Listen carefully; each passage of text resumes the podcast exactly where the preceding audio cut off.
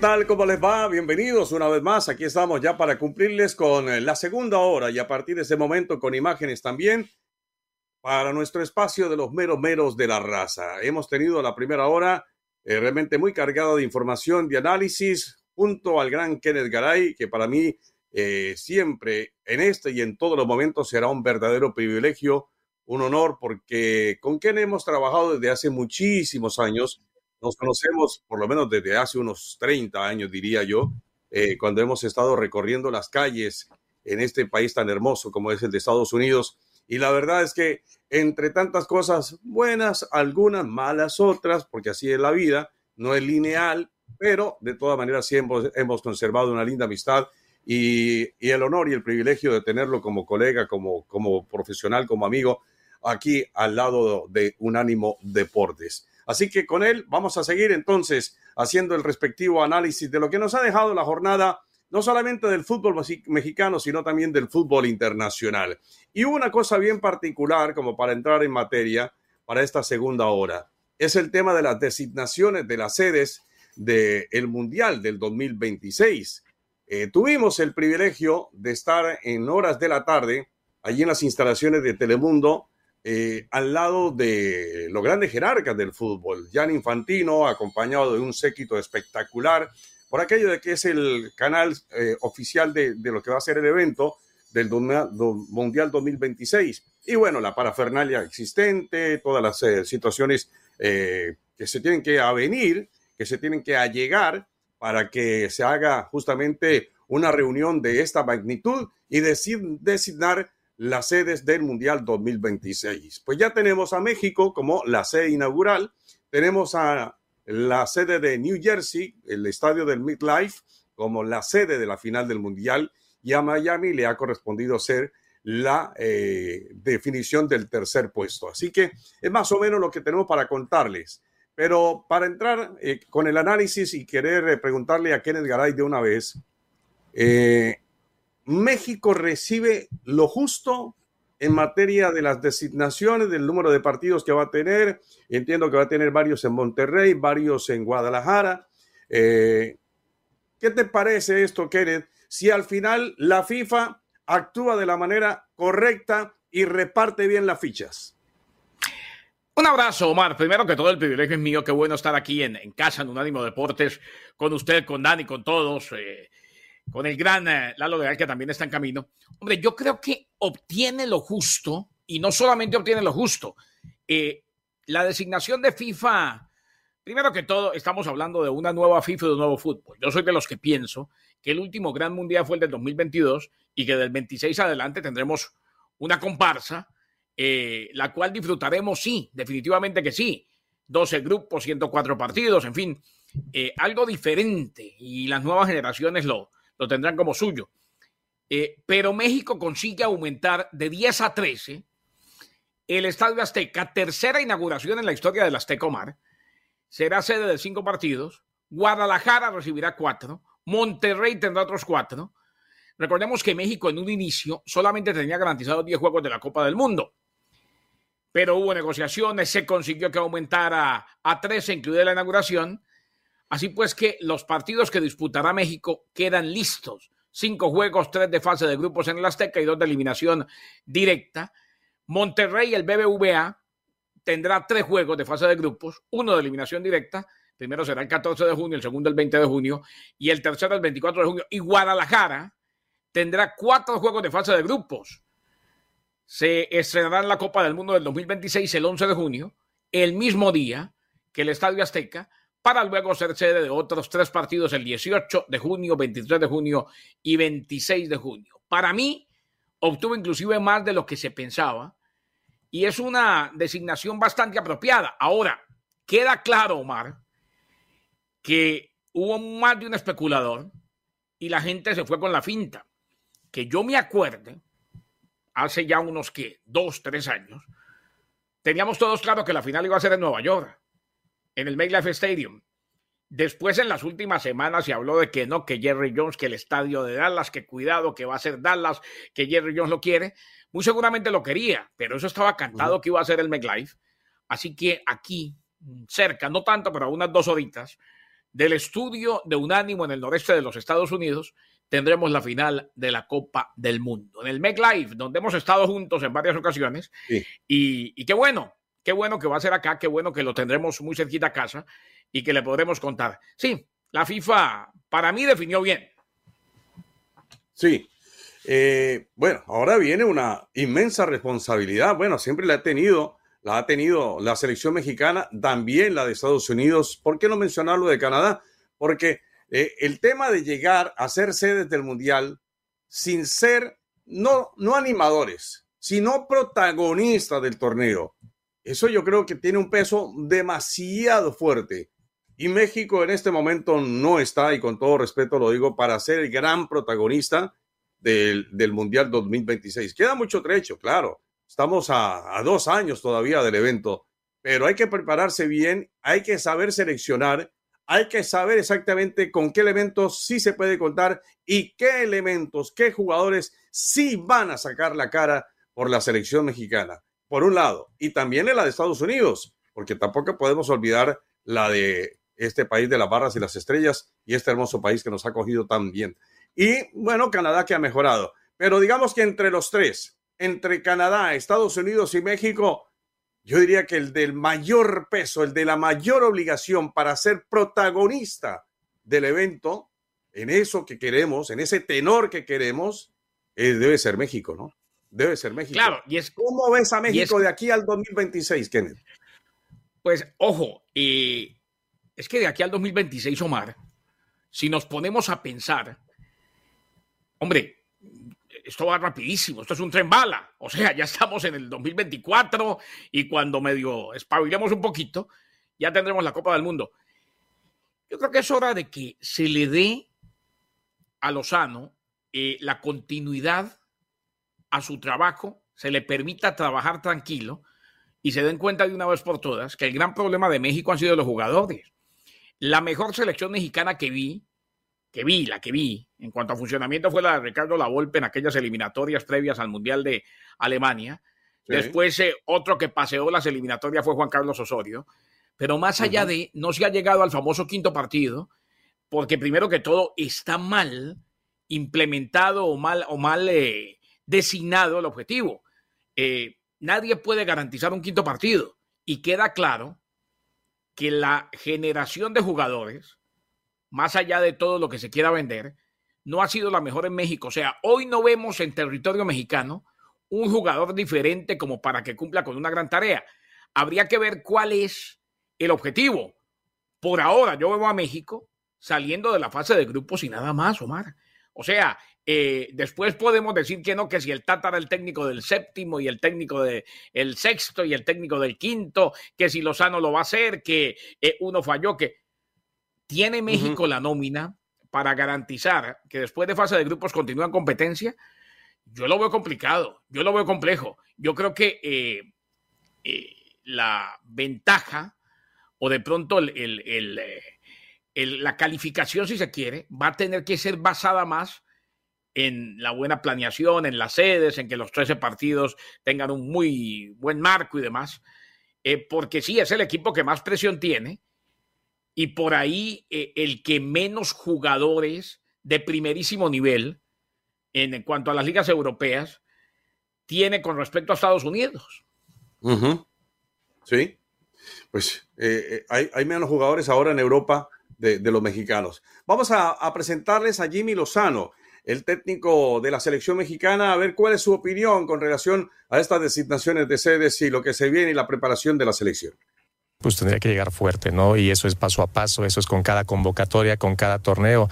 A corto plazo tenemos dos torneos muy importantes y me parece que posiblemente los rivales más importantes de cara y de, la, y de cara a preparación lo que será este 2026. Entonces, pues prepararnos, no dejar de trabajar un solo día para que la selección de México llegue en el mejor nivel posible para esa Copa del Mundo. Sí, y para eso será muy importante esa preparación de la que habla Jimmy Lozano. ¿Y qué tan importante será la Copa América? La Copa América que la tendremos también in situ eh, en territorio estadounidense y que se aspira y se espera que la selección mexicana, por aquello de que hay muchos mexicanos en Estados Unidos, sea la gran protagonista.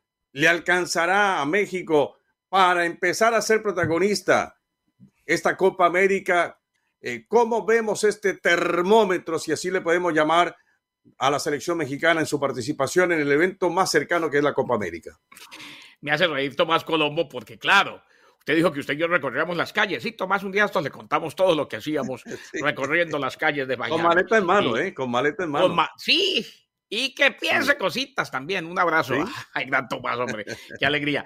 Eh, y me cuenta que Monterrey pica en punta para ser la sede del sorteo definitivo y eso sería definitivamente, eh, valga la redundancia, eh, motivo de regocijo para toda la afición mexicana. Hombre, yo creo que tenemos que darle el, valor a México como, como equipo, como selección nacional que tiene. O sea, en Copa América queda claro que puede ser protagonista, pero tenemos que definir qué es ser protagonista de Copa América. O sea, en Copa América llegó a dos finales y Hugo Sánchez como técnico fue tercero. Cuando México participaba habitualmente en Copa América, las cosas se le dieron. ¿Que tiene con qué competir en Copa América? Hombre, yo creo que sí. Eh, salir de fase de grupos, por ahí meterse en una semifinal. Uno no sabe si en esta Copa América que tendremos este año y que cuenta con equipos de la CONCACAF y la CONMEBOL, tenga la posibilidad de ser campeón.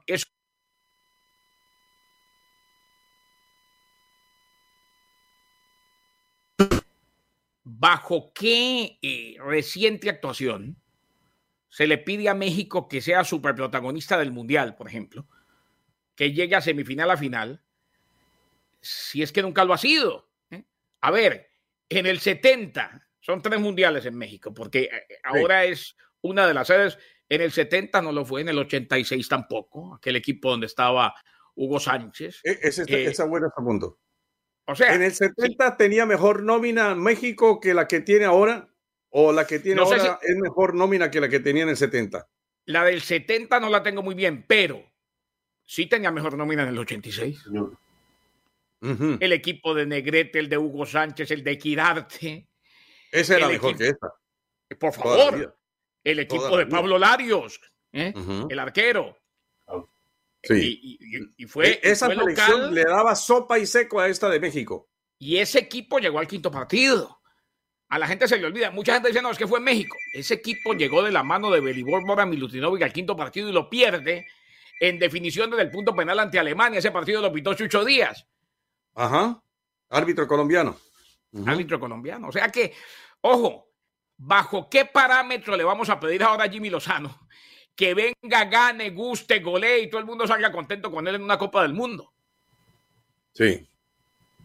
Bueno, ahí queda, para que usted haga la reflexión también, nos escriba a través de nuestras redes sociales. Ya les tendremos el número en pantalla para que también nos escriban, nos envíe su mensaje vía WhatsApp. Así hacemos la interacción con toda nuestra gente. Volvemos tras la pausa, ya regresamos. En breve continúan los meromeros de la raza en Unánimo Deportes.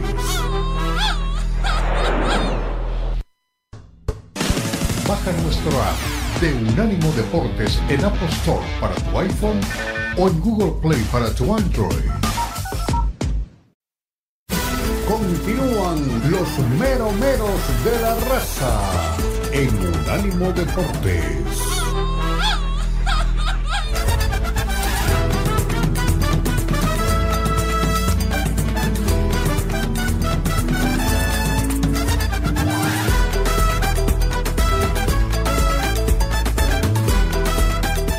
Amigos, aquí estamos en los meros meros de la raza. Gracias por acompañarnos, por seguir con nosotros, con Tomás Colombo en la dirección, Dani Forni, Jonathan Morel, Don Kenneth Garay, su servidor y amigo Omar Orlando Salazar. No nos acompaña Don Leo Vega, como ustedes han podido apreciar, porque goza de algunos días de asueto, de descanso.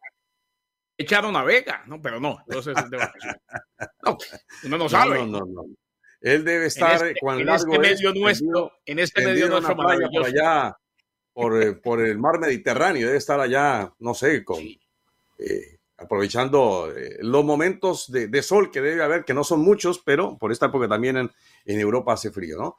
Bueno, el que, hablando de clima, el partido de Monterrey y de América resultó bastante parejo, muy equilibrado, de ida y vuelta, si se quiere, por algunos momentos, con unos protagonistas que podríamos decir que terminó siendo el arquero de América, Magallón y el mediocampista Diego Valdés. Los dos andan en una tónica espectacular realmente.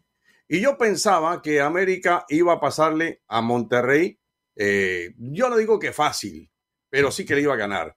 Pero terminó siendo un partido muy apretado, muy sufrido, entre otras cosas, también porque Rayado de Monterrey hay que abonarle. El equipo me parece que eh, entró con buena disposición a la cancha, me parece que el Tan Ortiz, a sabiendas de lo que tenía América, porque lo conoce prácticamente de principio a fin, como la palma de su mano, ya que lo tuvo, me parece que América eh, no lució tan, tan, tan contundente. Hubo algunas fallas también en la definición y lo que pasó con Monterrey, yo creo que también tuvo un mejor comportamiento. En algunos momentos también puso a ser protagonista, como decíamos, a, a Magallón. ¿Cómo viste el partido, Kenneth?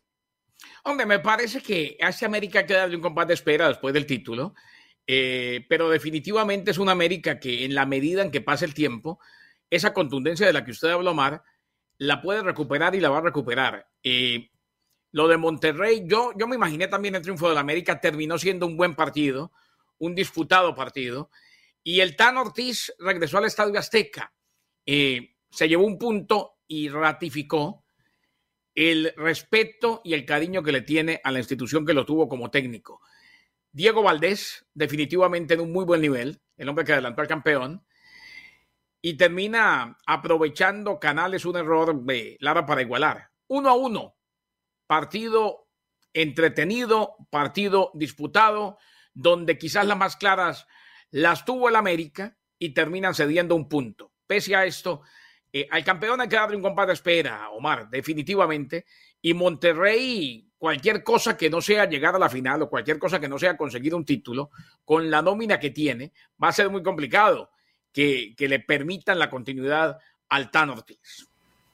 Definitivamente, definitivamente. Este tiene que ser un torneo para conquistar título, de lo contrario, pierde el examen el Tano Ortiz.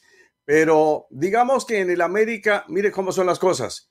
Aquí Leo Vega, y no porque esté ausente, me gustaría que hubiera estado para decírselo, como otras tantas veces se lo he dicho, ha mencionado que eh, Martín es un jugador tronco, que no le sirve a la América, que le sobra, que aquí, que allá, siempre no en los mejores términos sobre el jugador Henry Martin. Pues, ¿qué falta hizo Henry Martin? ¿Qué falta hace el goleador Henry Martin? Así no sea el más ortodoxo con la pelota, no sea un hombre fundamentado con la bola pero a la hora de meter la pelota, Henry Martin yo creo que sí le hace falta a la América y se acaba de evidenciar en el partido pasado contra Rayados de Monterrey. Si algo tuvo América fue esa carencia de contundencia y esa carencia de definición. Yo creo que eso se personifica en el, jugador Henry Martin. Vamos a escuchar a Jardine, el técnico del equipo de las Águilas de América. ¿Cuál es el balance que se hace sobre este partido contra Rayados? Yo, yo salgo É, satisfeito, claro que para mim, o primeiro tempo, sobretudo, tivemos muito mais controle, as, as chances mais claras, as nossas. eh, lances importantes que, que fallamos en, en, momentos capitales que normalmente nuestros jugadores no fallan así en lances tan, tan claros como, como fue. También una, una, una cierta infelicidad en el gol de, de, Monterrey, también era un gol bastante evitable. Pero bien, eh, buenas sensaciones de, de, controlar un rival que tiene mucha jerarquía, que tiene buen juego, que está creciendo, es para mí muy bien dirigido. Eh, siempre más cerca de, de, de, ganar do que de perder. El segundo tiempo sí, para mí mucho más equilibrado, ya con Monterrey a partir de los cambios eh, produciendo más y teniendo más, más un volumen mayor de juego. Y bien, sí, sin desmerecer los, los jugadores que entraron, pero claro que hace falta todos los, los, los jugadores de jerarquía que tenemos que no estaban disponibles podrían, claro que sí, dar un, dar un, un, un, up en cambios y, y podríamos ser mucho más fuertes pero bien, desafortunadamente hoy estábamos con, con algunas bajas, pero ninguna de ellas nos preocupa. André, buenas noches. Orlando Castellán, Servicio Informativo en Deportes. Eh, hoy, más allá de tus lesionados que tienes el día de hoy, ¿cómo se encuentra el equipo para este, esta nueva etapa de este torneo de CONCACAF que van a enfrentar el día miércoles al equipo nicaragüense? ¿Cómo encuentras al grupo y qué ilusión tienes tú para esta Liga de Campeones de CONCACAF? Sí, muy, muy ilusionados todos. El grupo también tiene, tiene muchas ganas de, de hacer un gran torneo. Uh, vamos a estar bien eh, porque ya tiene algunos regresos importantes. Eh, vamos a tener que descansar bastante este, este par de días ahora que viene hasta el juego. Mas para mí creciendo como equipo, nosotros vamos con estas rotaciones, con los minutos que damos, tú vas eh, dando confianza, vas, vas colocando más jugadores dentro de la competición, dentro de la competencia.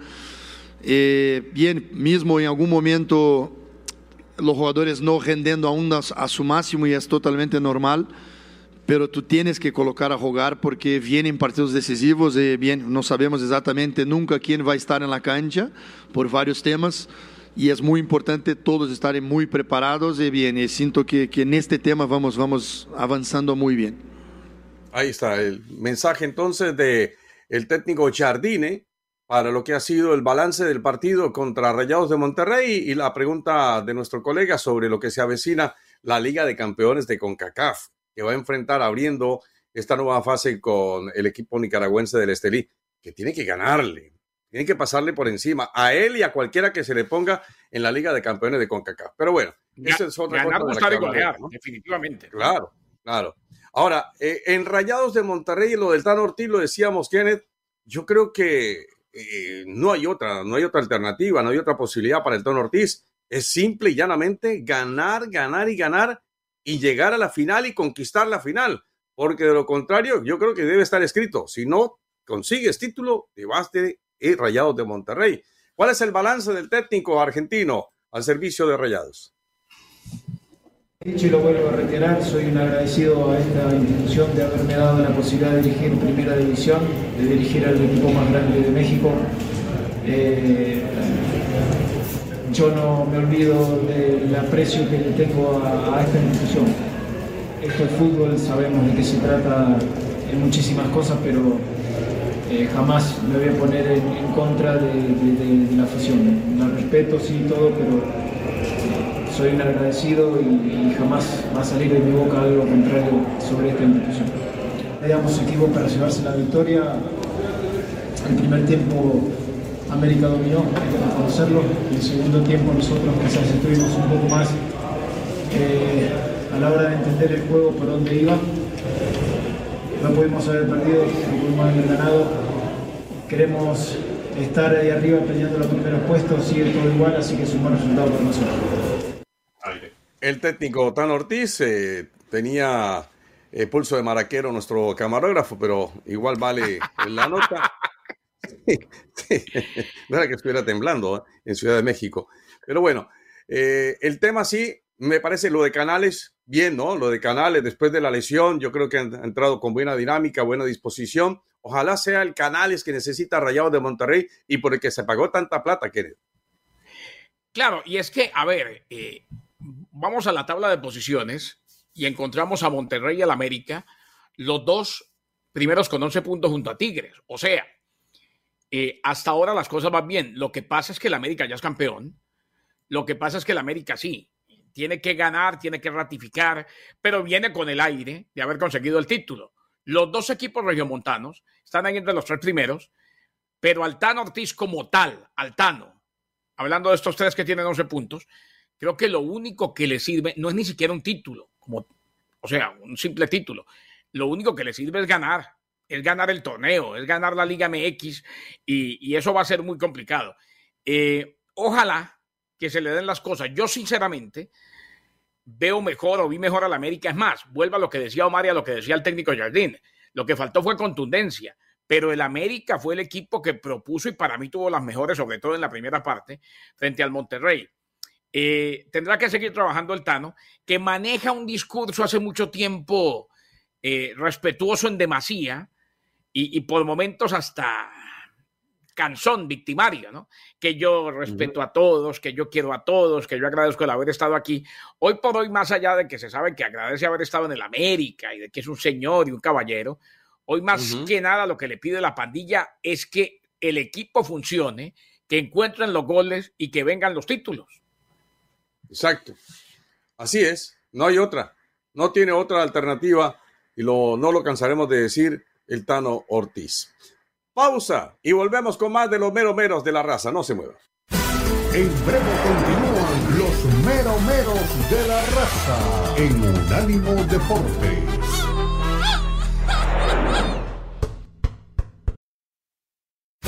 Continúan los meros de la raza en Unánimo Deportes.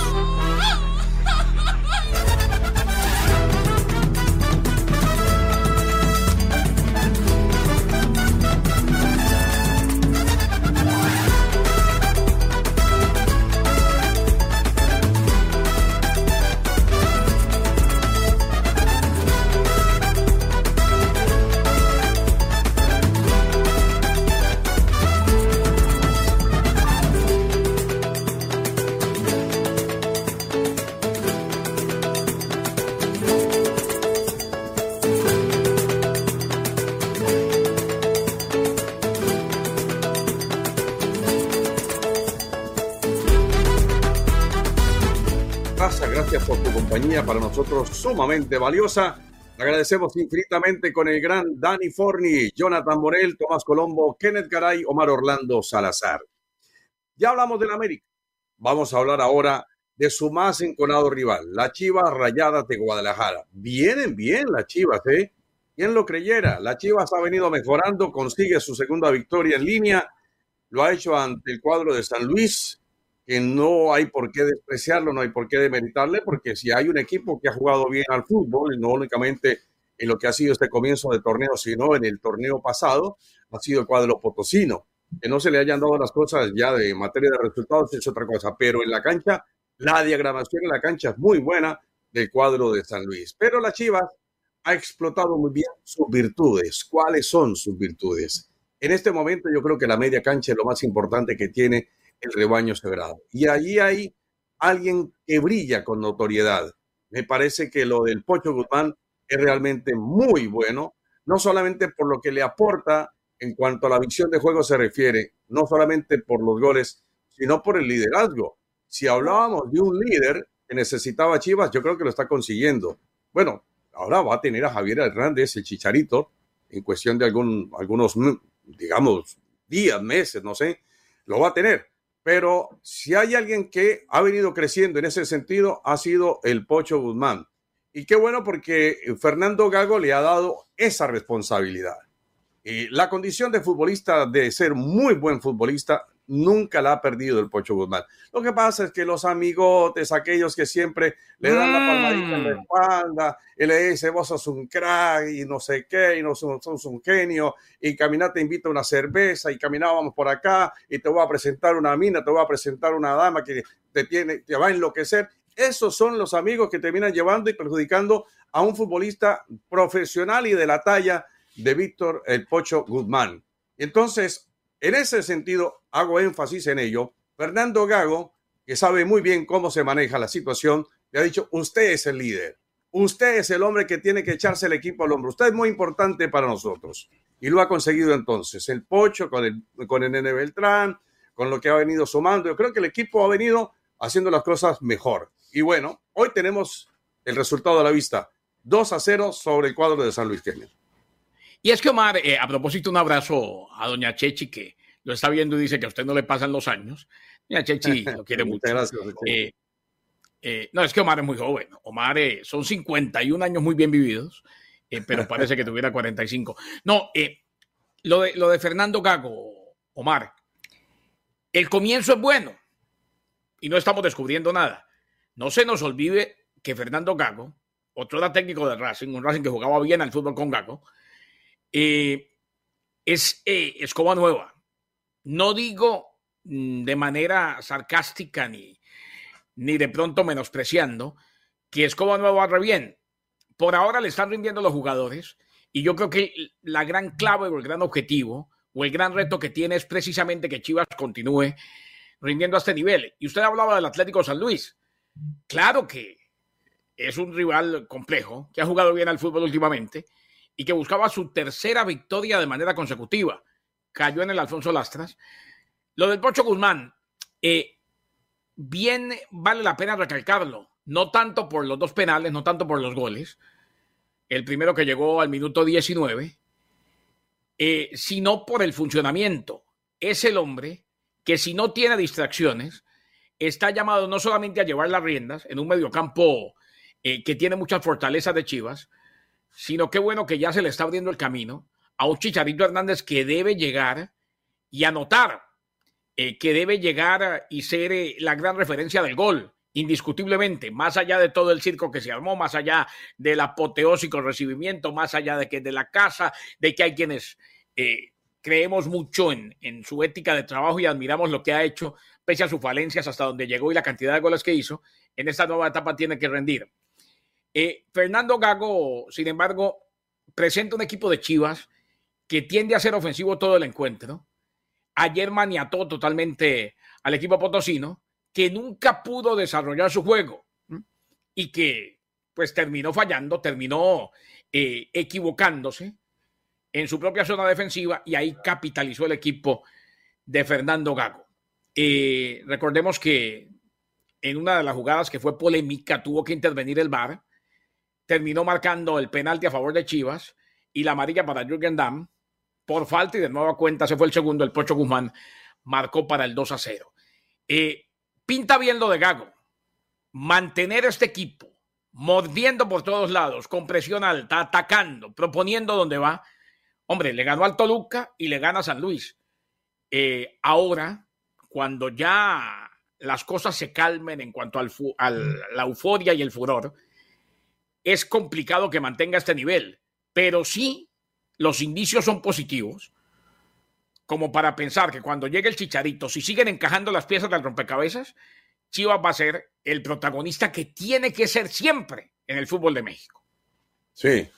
Eh, yo sé que normalmente nosotros, eh, periodistas y afición, decimos, creo que está encontrando la mejor versión cuando nos referimos al nivel que se busca, que se pretende por parte del técnico. Eso no le ha gustado a Fernando Gago. Dicho que esta no es la mejor versión. Pues vamos a escucharlo, a ver qué dice el técnico de las Chivas Rayadas de Guadalajara. Eh, de hablar de mejor versión, siempre esperemos más. Hay que esperar más de los equipos y lo dije desde la primera jornada que lo vengo diciendo, que el equipo viene eh, en progresión que va a tener momentos donde por ahí las cosas no salgan, porque esto es un juego. Eh, nosotros proponemos, intentamos y hay veces que, que el partido se da a lo que buscamos y hay veces no. Hoy creo que el partido lo, lo, entendimos muy bien, lo planificamos de una forma donde sabíamos dónde podíamos lastimar al rival y a partir de eso tratar de, de buscar los espacios. es un equipo que, que, está muy bien trabajado, sabíamos dónde nos podía lastimar y dónde lo podíamos lastimar nosotros, entonces creo que hoy el partido los chicos lo ejecutaron muy bien. Gracias, Chuy. ¿De qué lado, Juan Carlos? Gracias. ¿Qué tal, eh, profesor? Buenas noches. Juan Carlos Zamora de, de TUDN. Eh, Hoy, ¿qué tan importante era justamente obtener este resultado? Porque se vienen 20 días con gran intensidad para, para sus futbolistas, un viaje también eh, bastante pesado. ¿Qué tan importante era este? Y eh, sobre todo igual, eh, ¿qué le depara con este, estos dos torneos que estará jugando? ¿Cómo considera que tendrá que administrar a su plantel? A ver, el tema de administrar no, no, lo, no lo pienso. Va a estar el futbolista que esté en en disposición de jugar y el que vea yo que pueda jugar ese partido. Eh, necesaria es esta victoria, la del miércoles, la del sábado, la del domingo, la del miércoles. Siempre es, necesita, es, es lindo ganar. Eh, no, no, no pienso si ganando hoy nos viene bien para lo que viene. No, no. Esto es partido a partido, tratar de, de llevar. Sabemos dónde queremos llegar, de la forma que queremos llegar y ese es el objetivo nuestro. Gracias, Fernando. Te saluda Paco Montes de Fox Sports. Eh, preguntarte, bueno, se gana hoy, pero ¿con qué tarea te vas para buscar evidentemente llegar a, ese, a esa progresión futbolística que buscas proyectar en el terreno de juego con Chivas y pensando también en el próximo partido ahí en Canadá? Gracias. Eh, a ver, siempre se buscan cosas para mejorar, no es solamente por un partido. Hay movimientos que cambian dependiendo del rival, movimientos que, ya tenemos un poco lo que es más automatizado, de tratar de, generar el juego. Eh, hoy hicimos un partido más de, control de juego, de no tantas transiciones, entonces va cambiando, va cambiando y se planifica durante la semana. ¿Y la otra que me dijiste? Pensando evidentemente a ver, es otra competición, hay un viaje de por medio, veremos cómo se recuperan, eh, quién está disponible para jugar y a partir de eso analizaremos el rival. Sí, el rival es el Force Hamilton. En Canadá es el partido en Toronto. Me imagino que las condiciones climáticas van a ser realmente eh, no, muy favorables para las Chivas por aquello del frío. Pero, a ver, el Fort Hamilton, primera vez que lo. Fort Hamilton es un equipito de es un equipito de pipiripao, como decían sus amigos. Ahora, la verdad que hay una cosa de Fernando, ¿no? Pero no existe en el plano futbolístico el Ford Hamilton. No lo conocemos por acá, por lo menos. Cosas se han visto, pero sí, no es, es un rival que, que el América le debe pasar por encima, inclusive no con el segundo, con el tercer equipo. Después cosas se dan y sorpresas se dan. Pero, Mar, hay una cosa que sí tengo que decir de Fernando Gago, técnico muy joven. Eh, prácticamente todavía huele al alimento de la época en que fue jugador. Ha tenido buenos equipos. En Racing vimos una buena versión de Fernando Gago. Eh, y se le nota muy seguro. Mm, y a veces rayando en, los obradores. Ese discurso va a cambiar. Hay que decirle a Gago que todavía no ha ganado nada. ¿De qué escuela será Gago? De pronto el, arquitecto nos ayude. ¿Qué, qué, ¿Cuál es su modelo para seguir? Exacto, porque a nivel futbolístico no ha ganado nada y sí, tiene razón Gago, eh, en que el equipo está funcionando bien, pero que le digan que es la mejor versión, hombre, hasta ahora lo es. Él, es lo que tiene que empezar a pensar es que eh, el discurso como lo tiene hoy o como lo está dando hoy de seguridad, de decir no me digan que es la mejor versión, hay que mejorar, eh, en fin, todo eso va a ir cambiando en la medida en que necesite resultados y en que las cosas no se le den porque temporada perfecta no va a tener. Eh, o sea, eh, se vale, sí, se vale que muestre toda esa seguridad, pero hay una línea finita en la cual también en algún momento va a tener que pensar en otros resultados, va a tener que decir, el equipo no funcionó, no me está funcionando esto, no me está funcionando aquello. Ese, reitero, son los primeros partidos de Gago la evaluación fuerte viene al final del torneo. ¿eh? Sí, total, absolutamente. Bueno, vamos a hacer una nueva pausa y regresamos enseguida con más aquí a los meros meros de la raza. Continúan los meros meros, los meros meros de la raza en Unánimo Deportes. Escúchanos 24-7 en las plataformas de TuneIn, iHeartRadio y Odyssey a-U-D-A-C-Y. Odyssey.com. Continúan los meromeros de la raza en Unánimo Deportes.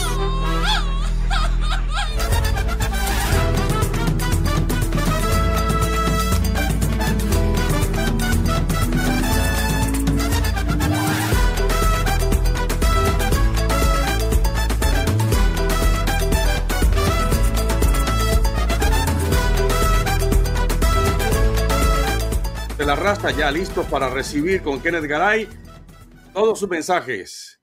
Todos los mensajes que usted nos quiere enviar lo puede hacer a través de nuestro número que don Dani Forni gentilmente nos pone en pantalla para que nos envíe línea WhatsApp lo que justamente ese mensaje. Ahí está, llamando al 305-600-0966. 305-600-0966. También puede escanear allí nuestro código QR en la parte inferior de la pantalla, la parte derecha, y puede revisar toda nuestra programación y escucharnos también directamente a través de esta vía, a través de esta fórmula. Así que es muy simple. Esperamos por sus mensajes. Mientras tanto, tenemos para decirle lo siguiente.